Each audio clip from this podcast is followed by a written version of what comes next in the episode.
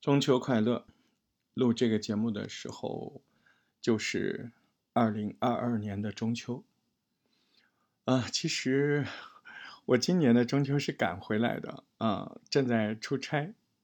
好像我心里其实还是有一种，呃，那种特别怎么说来着？就是，反正我挺恋家的，对，嗯，特别恋家。嗯，因为我觉得这个世界上对我最好的人就是爹妈呀。嗯，我做不到那种什么，嗯，报效怎么样？我做不到。我觉得我能把爹妈搞好，就挺好的。他们自己本身就衣食无忧，嗯，他们要的那么一点点，不就是我陪着他们的那些温暖吗？那就尽力的做到嘛，嗯。人有时候不能够太自私吧，呃，有些人说你这个年纪想法习惯都很老人气啊，你觉得这样很老人吗？我觉得还好哎，嗯，可能跟原生家庭的习惯确实是分不开的。那我有一个表弟，嗯，他从小的那个环境就是，呃，就是他妈天天打麻将啊，对不对？嗯。所以，我这辈子关于什么麻将怎么打，都是我表弟教我的。我打的也不好，就是这个样子。所以今天想聊点啥呢？就很自然，我没有什么要思念的人。嗯，我思念的人都在旁边，非常幸福，非常快乐。嗯，也很幸运。所以这个时候。你会发现，你对 以往的一些时间点呢，啊，比如说去年这个时候我自己在做什么，呃，就还挺那个的，嗯，对，这是一档播客节目嘛，而且是一档聊怎么做播客的这样的一个播客节目。去年这个时候，嗯，我已经从播客学院毕业了，啊，开始考试了吧？对，这个时候我应该中秋节应该怎么算呢？去年中秋节跟今年日子不一样。嗯，对，去年中秋节的时候我在录一档商业节目。嗯，那个时候觉得自己还挺棒的，学的还挺快的，怎么样？一年的时间，嗯，我不想讲别的，我想讲自己对播客的看法。我突然会发现自己对播客这个艺术形式有了很多新的不一样的看法。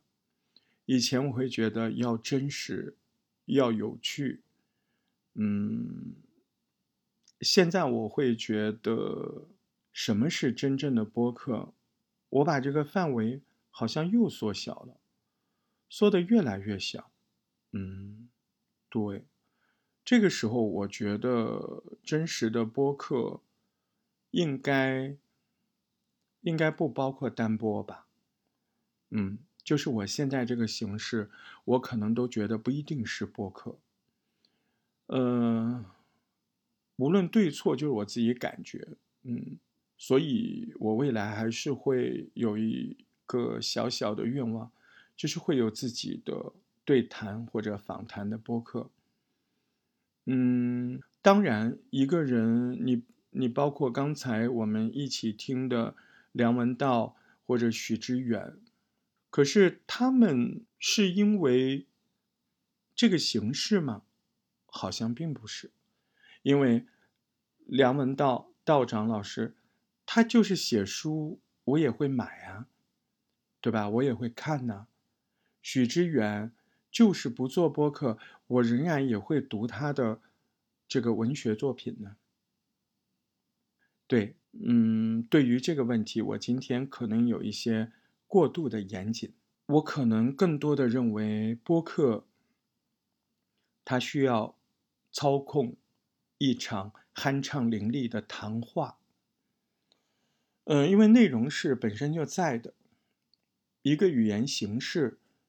它肯定是要能够烘托那个内容的表现，而且这个烘托它要是有效的，而且是有风格的。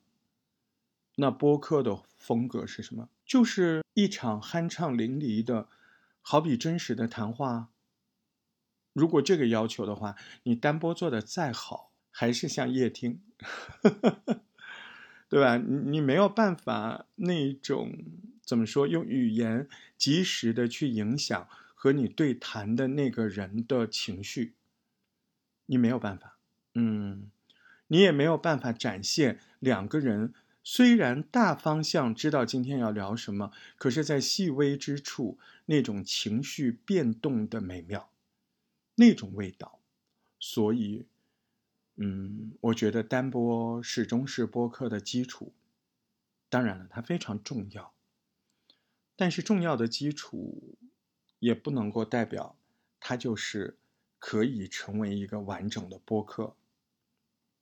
就像小品吧，啊，小品演员，他们演小品，啊，虽然小品现在已经成为一种。大众喜闻乐见的可以接受的艺术形式，可是小品就是小品小品这种东西最早是出现在电影学院啊，这种表演的练习，哎，他们就会用这种小片段的剧情来锻炼演员的表演能力，叫小品。当然了，我我我没有那个能力来定义什么是绝对的播客。但是我可以把我自己的想法讲出来，嗯，有人听就听听呗，嗯，至少我心中那种最典型的播客，它一定是好几个人的，起码是两个人，它要发生化学反应，啊，虽然单播你做得好，你也可以设想，啊，那个人在跟你说话，或者说就像我现在设想着。您就坐在我对面，可是好像别人也不会因为你的那种想法去改变，怎么样？那我觉得不重要，我只是想好好的，呃，给自己或者给那些想听的人，啊，一起分享一下我认为的播客比较闪光的地方。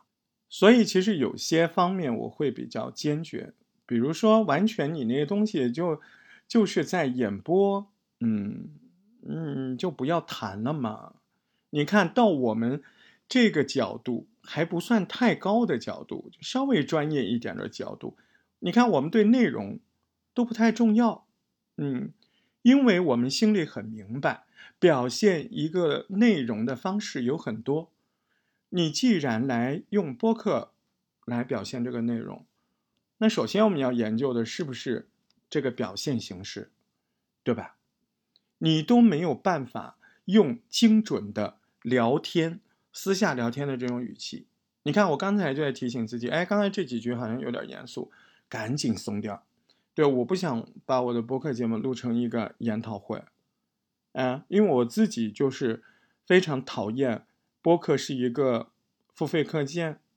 嗯，他不一定要是一个有趣的人在跟你讲话吗？他不一定是没说完也没关系嘛，对吧？所以内容的完整性、内容的独到性当然重要，但真的不是播客最重要的。哎，播客最重要的是你，你首先是不是个播客嘛，对吧？听起来是不是个播客嘛？你都不是，你内容再好，那也是另外形式的优秀作品嘛，对吧？这个逻辑没错吧？所以你还得聊天。嗯，你还得拼命的启动你的大脑，调节你的情绪，注意你的语速。而且我今天谈的又深了一步喽。可能很多有一些跟我同级的，或者我陪伴着一起学习播客的小伙伴，听到这一集，听到今天我讲的这一段，他可能心里会咯噔一下，他会很明白，原来他现在做的一切的一切。单播的作品就真的只是练习，对他有的时候也会告诉自己，哎，我这个是练习，但其实他不一定相信那个是练习。呵 呵对，现在我明白了吧？那真的是练习。不过有什么好慌的呢？我不也在练习吗？对不对？因为在单播当中，你完全没有办法做到一个事儿，什么事儿呢？就是对方改主意了，你怎么办？对方生气了，你怎么办？对方开心了，你怎么办？对方是活的，对吧？你单波里你猜不着这些即时性的变动，所以你也展示不了你语言的魅力啊。就是经常说那句嘛，你你有没有本事啊？说一句话让人一一吓得一跳，你有没有有没有本事说一句话让人泪流满面？啊，对呀。而且最重要的是，播客既然是社交语言，那它社交的情商不就特别重要吗？你单播是不会有社交的，你只会有社交感，就是有点那个味儿，对吧？因为你没有及时互动嘛，你只是想象着、模拟着互动，嗯。可是，真正的播客最好的练习办法到底是什么呢？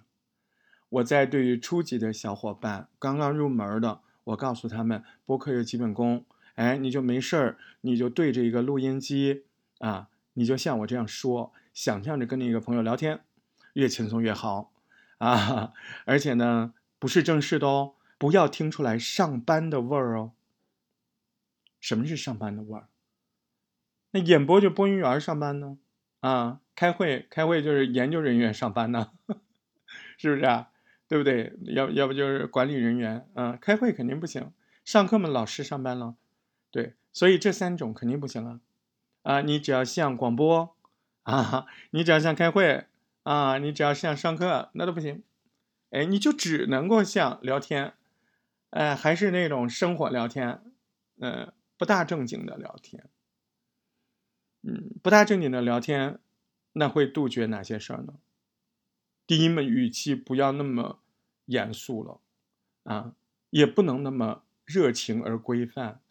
您好，哎，这不就热情而规范吗？就是特别客气，特别远，对不对？特别客气，特别远。您好，这位先生，嗯，他跟你一点都不近，对不对？嗯，所以播客他就要亲切，哎，你好，欢迎收听我们什么什么，对吧？嗯，就这种感觉了，这个感觉你要找到啊。所以你只要听上来像播音员，像主持人，你跟这东西，它就有点远。所以呢，单播是确实刚开始，你可以做一个很好的练习。那今天这个谈话，它不是对于不是初级了吗？嗯，咱都又过一个中秋节了，对不对？嗯，对，到这个时候呢，嗯，咱不能逃避播客这门艺术最精彩的地方，就是它的社交感，对不对？那就只有跟人家去聊天。嗯，我以前会鼓励一些人在初级的时候去各个聊天室聊。但现在，你如果是初级的小伙伴，嗯，可以这么做。但是如果你已经干了半年，甚至七八个月，甚至快一年了，你也做了超过一百期的单播的节目了，嗯，这个时候您不缺聊天的语气，您缺的是聊天的配合，所以一般的直播室的聊天帮不上你。您需要有一个人跟你一起，哎，相对那段时间比较稳定啊。如果有人约，那就跟人约好，我们就跟试婚似的，哎，我们在一起练双人的啊，我们练至少九个节目啊，至少仨月，哎，这可以，这精髓嘛，就是三乘三命题法的精髓了。就一段时间是稳定的，就是要说好，嗯，为什么呢？就是前面我们提到的那个原因，我们要练的不是聊天呀，我们要练的是两个人怎么在既有已经设计的内容上，播客是有设计的，对吧？有设计的内容上，我们要聊的没有设计的感觉，嗯，播客不是要把目的性隐藏起来吗？在初级的小伙伴们，他们学习的时候，哎，他们渐渐的摸到路子。哦，就是我说啥，我不能言简意赅的说。哎，您好，我是谁谁谁，欢迎您收听我的节目。啊，今天我们来聊个什么话？错就错在这一句嘛，对不对？您就直奔那个主题去嘛。哎，你现在明白他为什么不能说今天我们要聊个什么什么话题？那不就开会吗？你直接直奔那个上。今天我们聊个西瓜涨价的话题，你何必要这么问呢？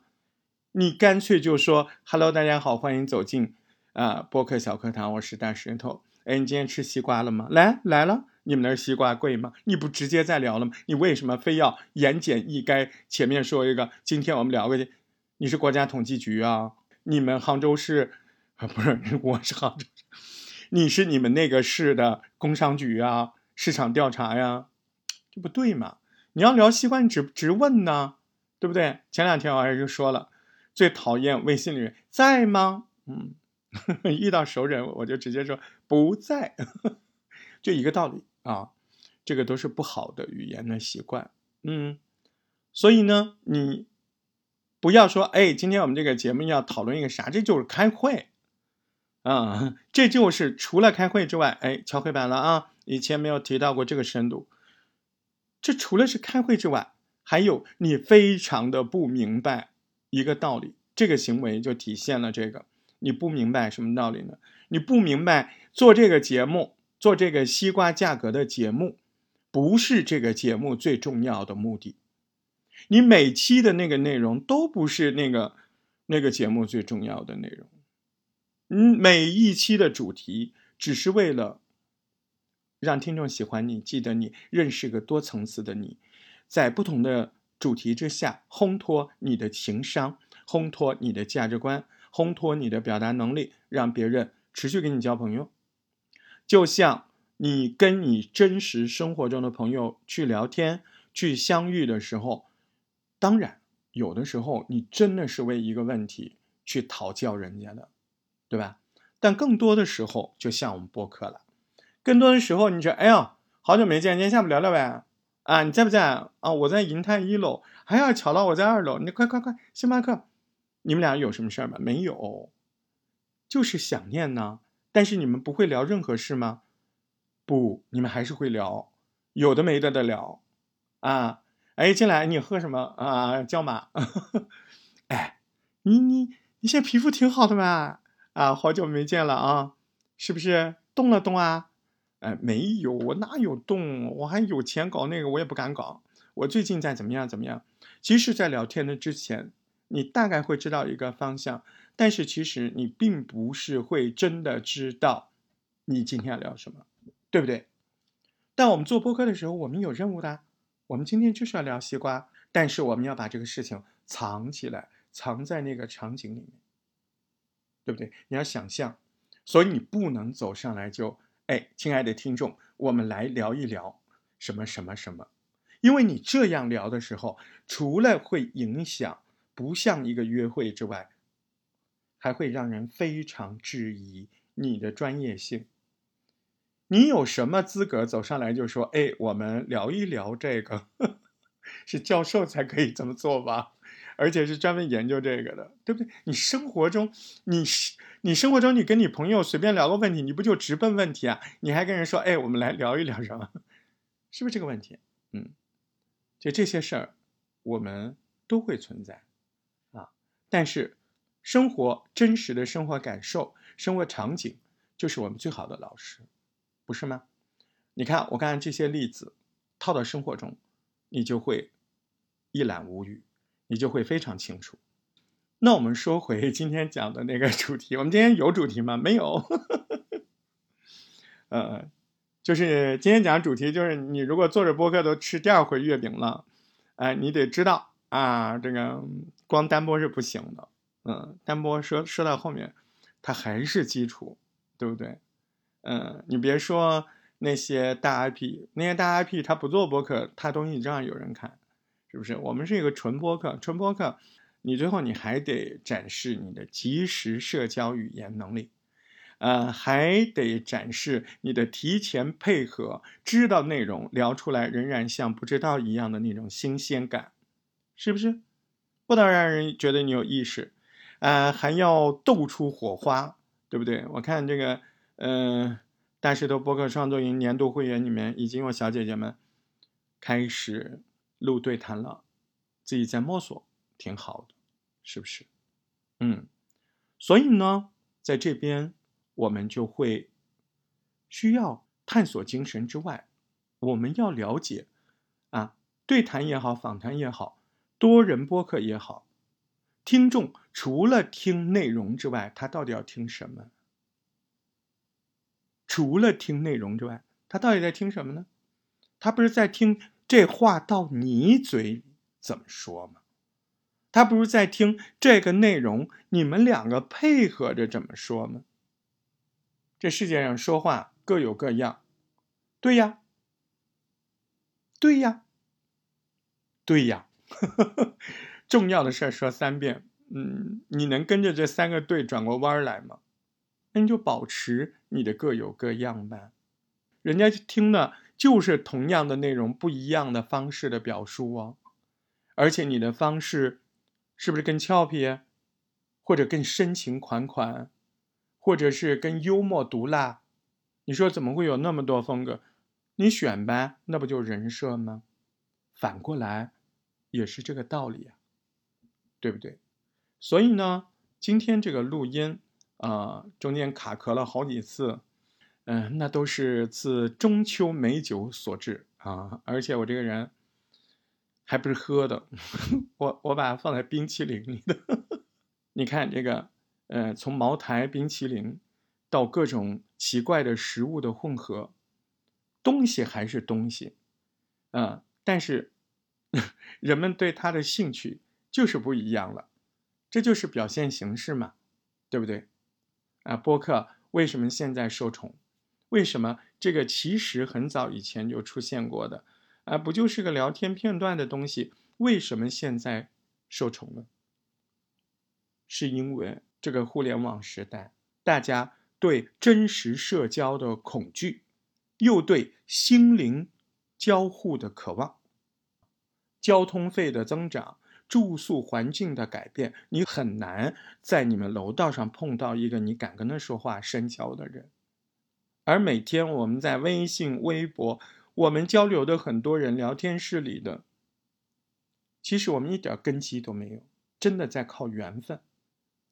这个时候，哎，有些人他就觉得，那些嗯经常出来做做播客的人，有些人非常有价值观。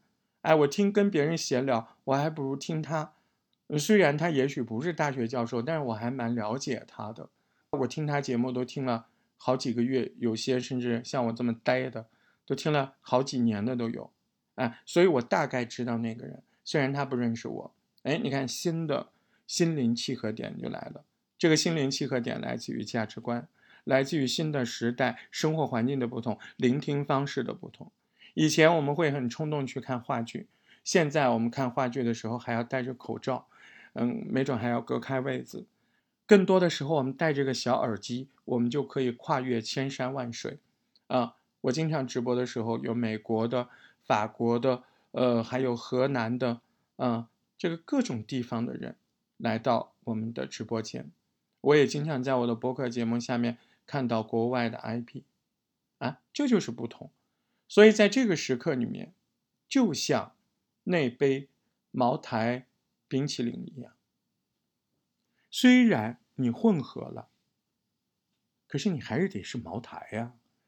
我们也用二锅头怼了，不好喝，也不好吃。我们也换了普通的冰淇淋，不行，还得哈根达斯。所以呢，无论是表现形式还是内容，它都还是要有一定高度的，对吧？要有一定的高度啊，不是你瞎怼怼就行。哈哈。呃，今年的中秋就这样过去了，非常平静，非常快乐，啊，收到了很多，对，收到了很多红包，感谢你们，谢谢。嗯，我这人特现实，我就特别看着这种红包，真的，人家给我发九块九、八块八，那比群发什么一个中秋快乐不好啊？对不对？我跟你说，一个能给你发九块九、八块八的人，他跟那个群发祝你中秋快乐的人，他们中间相距千山万水。珍惜那些可以给你发小红包的人，我就很珍惜。对吧？呃，中秋节就快过去了，衷心的祝福所有的好朋友，特别是给我发小红包的，你们会特别幸运，你们会特别进步，没发的也进步啊，就让着点啊，啊，让着点，让着点，让稍微让谁啊？就是让那个给我发红包的人，让他们走得快一点，你也快，你也快，也带你玩啊。好，正确快乐，下次节目再见。